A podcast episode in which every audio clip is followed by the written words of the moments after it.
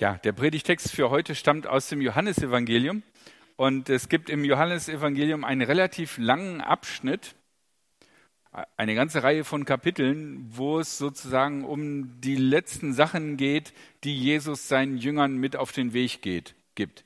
Das heißt, die Atmosphäre ist die, äh, morgen werde ich weg sein, heute Abend feiern wir Abendmahl und äh, jetzt gibt es noch wichtige Dinge zu klären.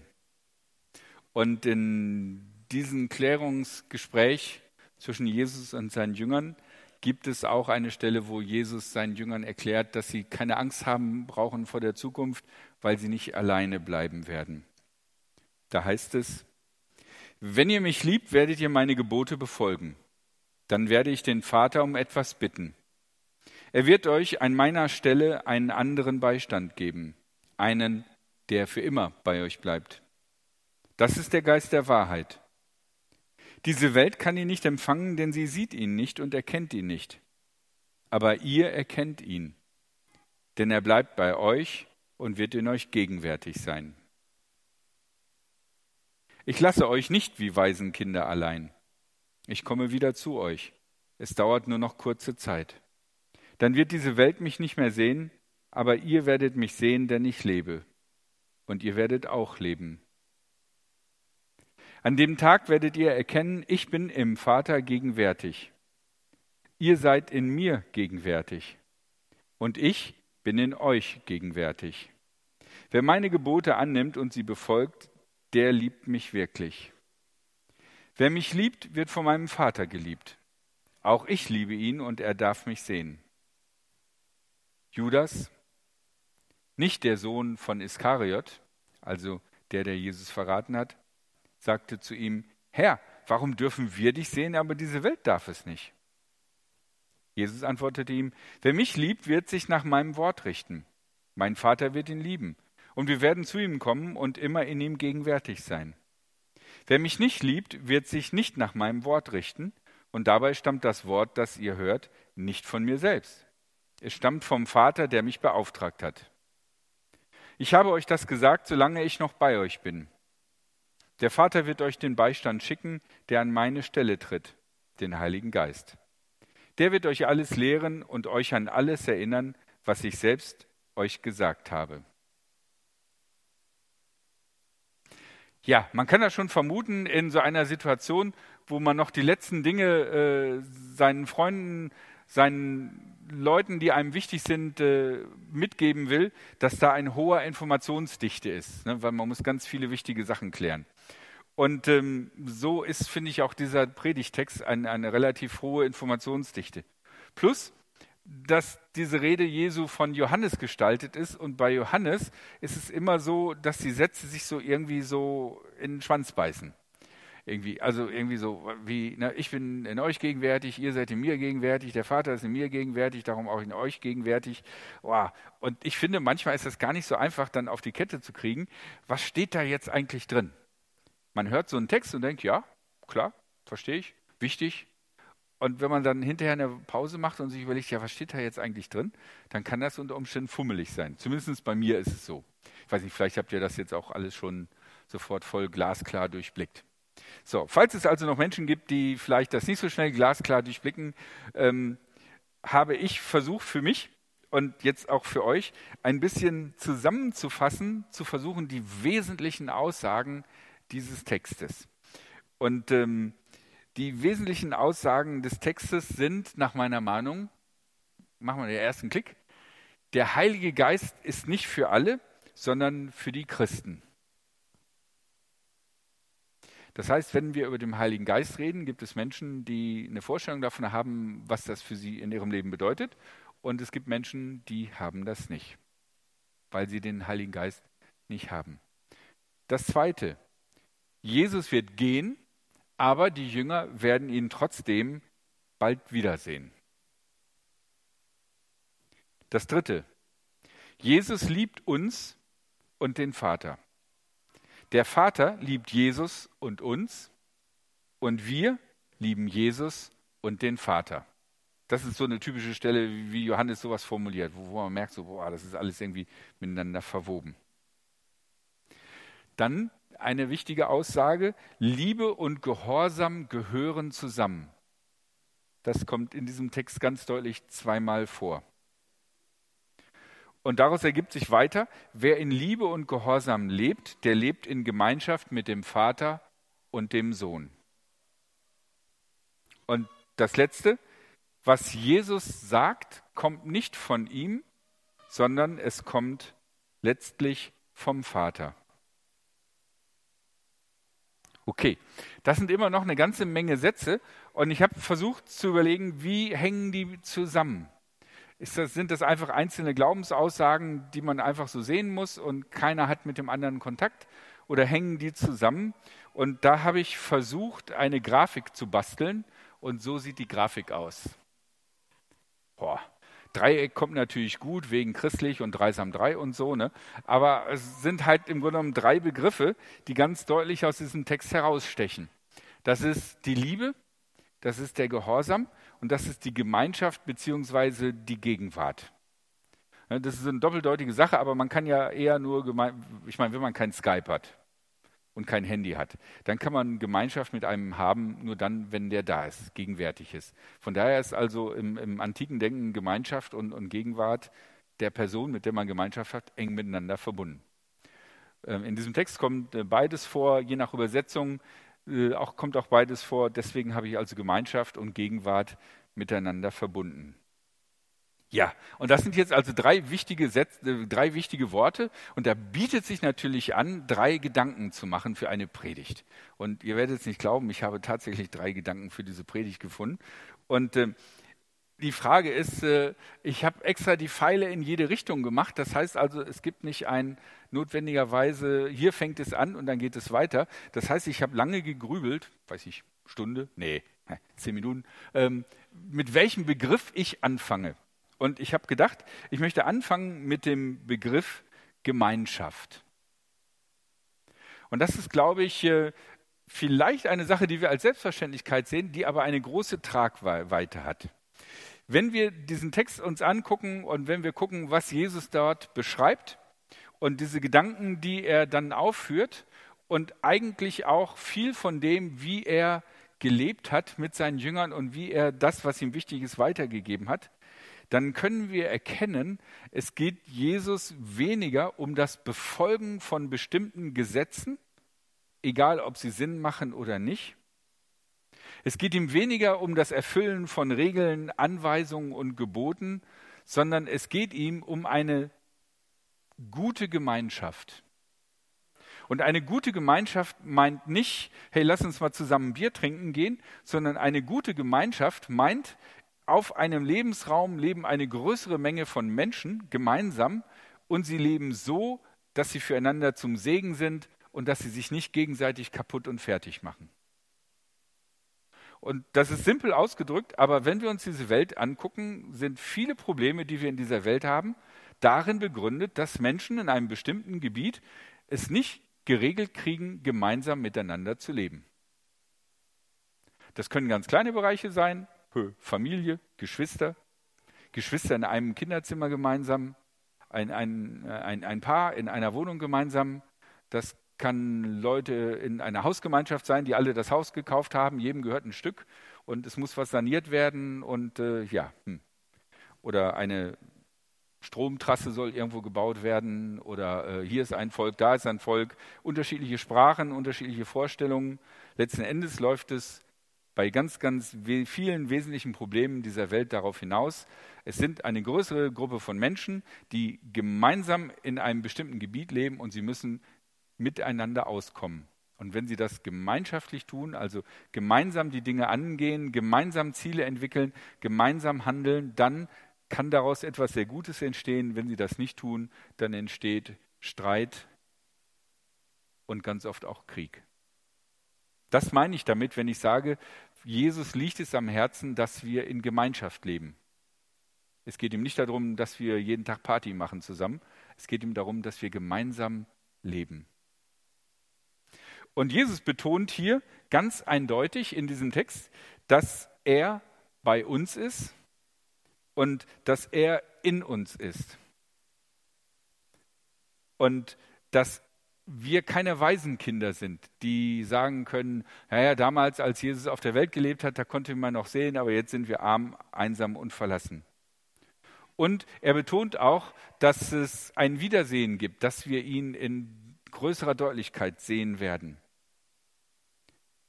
Jesus betont aber auch, dass Jesus in Gott, dem Vater, gegenwärtig ist.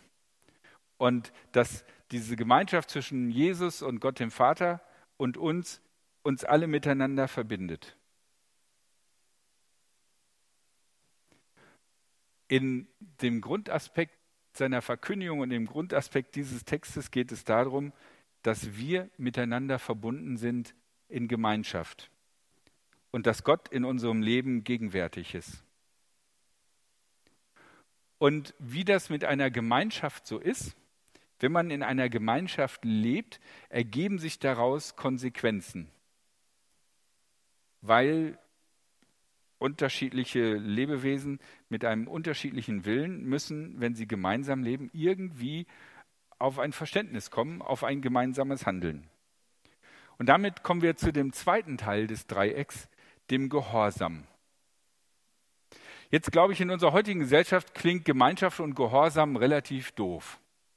Weil eigentlich möchte man doch mit Leuten gemeinsam Zeit verbringen, ohne dass man denen gehorchen muss. Und äh, es ist auch, glaube ich, nicht mehr so unser Ideal, dass wir irgendwo irgendwie gehorchen, weil wir kommen aus einer demokratischen äh, Lebensweise. Das heißt, wir gehen eigentlich davon aus, dass wir alle irgendwie gleich viel zu sagen haben. Okay, auf der Arbeit ist es anders. Aber äh, Prinzip her, wenn wir mit Leuten in Gemeinschaft leben, dann ist es uns doch wichtig, dass wir irgendwie alle das gleiche Recht haben, was zu sagen und, und, und dass uns keiner da irgendwie vorsteht. Ich meine, nervt doch so eine Gemeinschaft, wo einer immer bestimmen will, was alle anderen tun sollen. Wie ist das also, dass Gehorsam und Gemeinschaft und Liebe zusammenhängen? Ist das so, dass Gott Gehorsam braucht, weil er sein Ego aufbauen will? Oder braucht Gott hin und wieder mal ein Machtgefühl? Ich möchte es versuchen, in zwei unterschiedlichen Bildern zu beschreiben. Stell dir einfach mal vor, vielleicht hast du das auch schon erlebt, vielleicht ist das immer noch so, vielleicht wird das erst noch kommen. Du bist in einen total tollen Menschen verliebt. So einen wie diese Person hast du noch nie erlebt. Und du möchtest jetzt alles dran setzen, diese Person näher kennenzulernen und einfach mit dieser Person zusammen zu sein. Und du überlegst dir, was du machst und du denkst dir, ich lade diese Person zu so einem richtig leckeren Essen ein.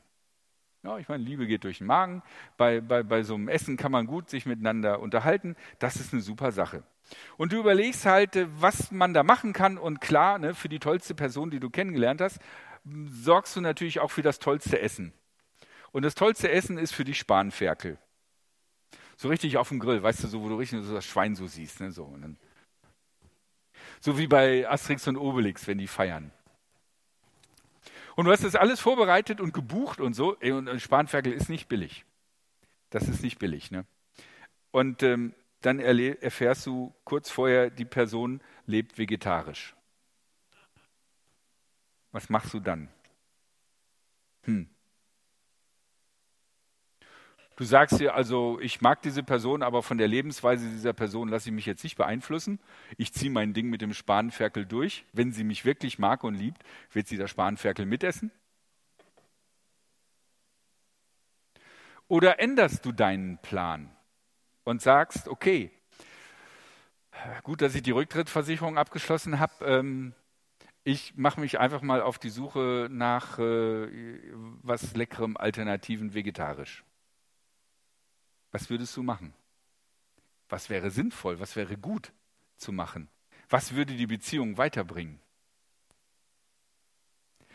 Gefühlsmäßig würde ich sagen, ich glaube, ich würde äh, Spanferkel abbestellen und vegetarisch machen.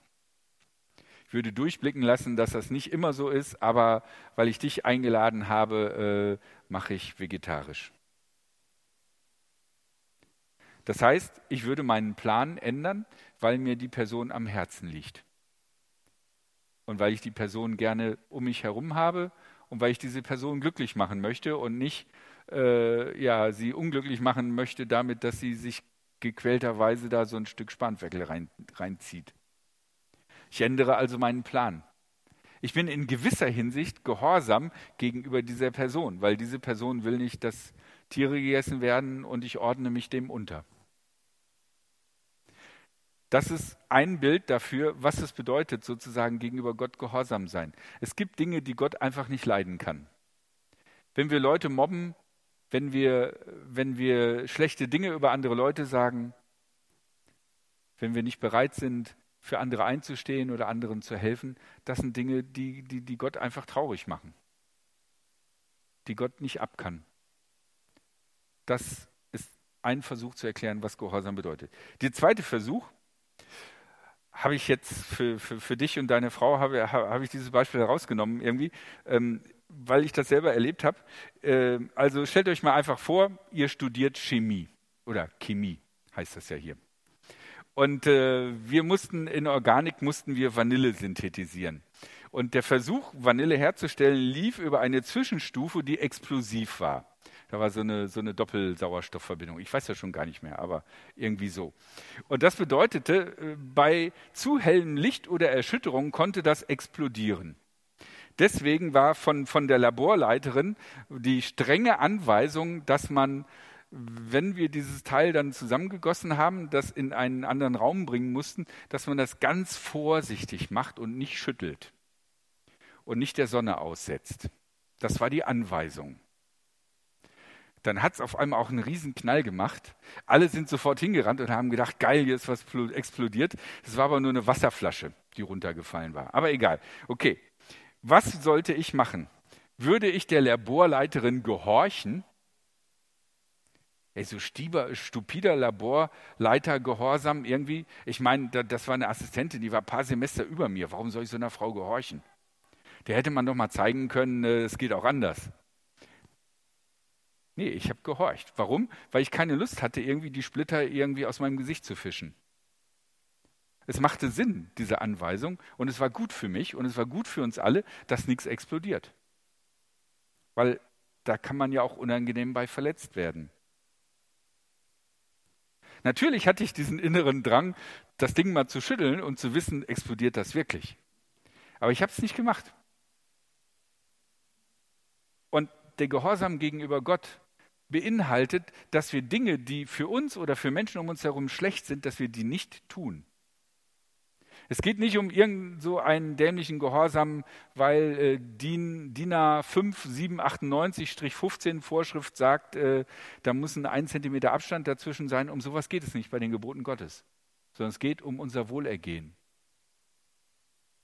Wenn also dort steht Gehorsam und das eine Verbindung zu der Gemeinschaft, der Gegenwart zu Gott hat, dann liegt das daran, dass Gott gewisse Dinge nicht haben kann. Und diese Dinge, die Gott schwer im Magen liegen, die ihm Mühe machen, sind nicht irgendwelche komischen Vorschriften, sondern sind, dass wir gemeinsam miteinander gut umgehen alle, die Eltern sind und mehrere Kinder haben, es ist doch ein unangenehmes Gefühl, wenn man merkt, dass da Streit zwischen den Kindern ist und, und, und dass äh, drei Kinder sich gut verstehen und ein Kind ausgeschlossen wird. Da, da, leidet man doch mit diesem Kind mit und möchte doch gerne, dass die irgendwie zusammen sind. Und Gott ist der Vater aller Menschen. Er möchte nicht, dass es irgendeinem seiner Kinder schlecht geht, dass die anderen Kinder irgendein Kind äh, bevor, benachteiligen, mobben oder fertig machen.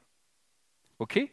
Also in diesem Sinne möchte ich Gehorsam verstanden wissen. Und in diesem Sinne macht, finde ich, Gehorsam mit Gemeinschaft, Gegenwart Sinn. Weil nur dann eine gute Gemeinschaft möglich ist, wenn wir uns aufeinander einstellen. Das letzte, der letzte Aspekt steht hier jetzt oben auf dem Dreieck, die Liebe. Die Aspekte Gemeinschaft und Gehorsam werden letzten Endes von der Liebe zusammengehalten. Und Liebe meint in diesem Sinne nicht irgendwelche romantischen Gefühle, sondern Liebe meint in diesem Sinne, ich freue mich, dass es diese Personen gibt, ich respektiere diese Personen, ich möchte diesen Personen Gutes tun und ich erwarte auch, dass diese Personen Gutes mir tun. Und ich bin gerne mit diesen Personen zusammen. Das ist der Aspekt der Liebe. Und ich glaube, dieser Aspekt ist deswegen so wichtig, weil man auf Dauer nur mit Menschen zusammen sein kann oder mit Personen zusammen sein kann, zu denen man auch irgendwie eine positive Einstellung hat. Stellt euch eine Party vor mit 40 Leuten und alles sind Leute, die ihr echt nicht abkönnt. Wie lange würdet ihr auf dieser Party bleiben? Sehr wahrscheinlich nicht sehr lange, weil das voll anstrengend ist.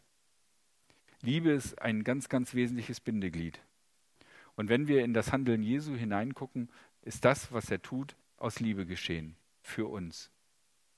Und deswegen möchte Jesus, dass auch wir in Liebe miteinander handeln. In Liebe zu Gott, in Liebe zu Jesus, in Liebe zu uns selbst und in Liebe zu den Menschen um uns herum. Wir sehen also, dass ein wesentlicher Bestandteil des christlichen Glaubens nicht von Geboten und, und, und Vorschriften geprägt ist, sondern eigentlich von der Dynamik des Zusammenlebens, des Gemeinschaftshabens, des sich aufeinander Einstellens, des gemeinsamen zu leben und das in Liebe. Das ist der wesentliche Punkt. Wenn ihr euch also fragt, wie kann ich mein Christsein leben? Wie kann ich als Christ leben? Oder wie kann ich in meinem Christsein weiterkommen? Neues lernen, eine tiefere Beziehung zu Gott haben? Dann sind diese drei Punkte die entscheidenden Punkte. Überlegt euch, wo ihr Dinge tut, die Gott schwer im Magen liegen und lasst sie sein.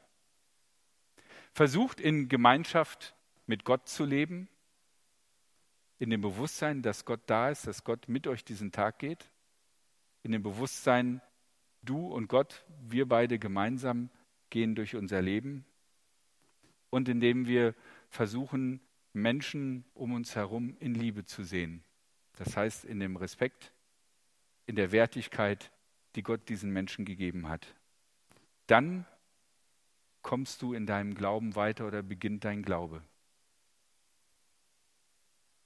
In der Bibel, die vielen Geschichten und Gebote, die es dort gibt, sind Hilfestellungen, um das zu entwickeln. Aber das Wesentliche sind nicht die Gebote, das Wesentliche ist das.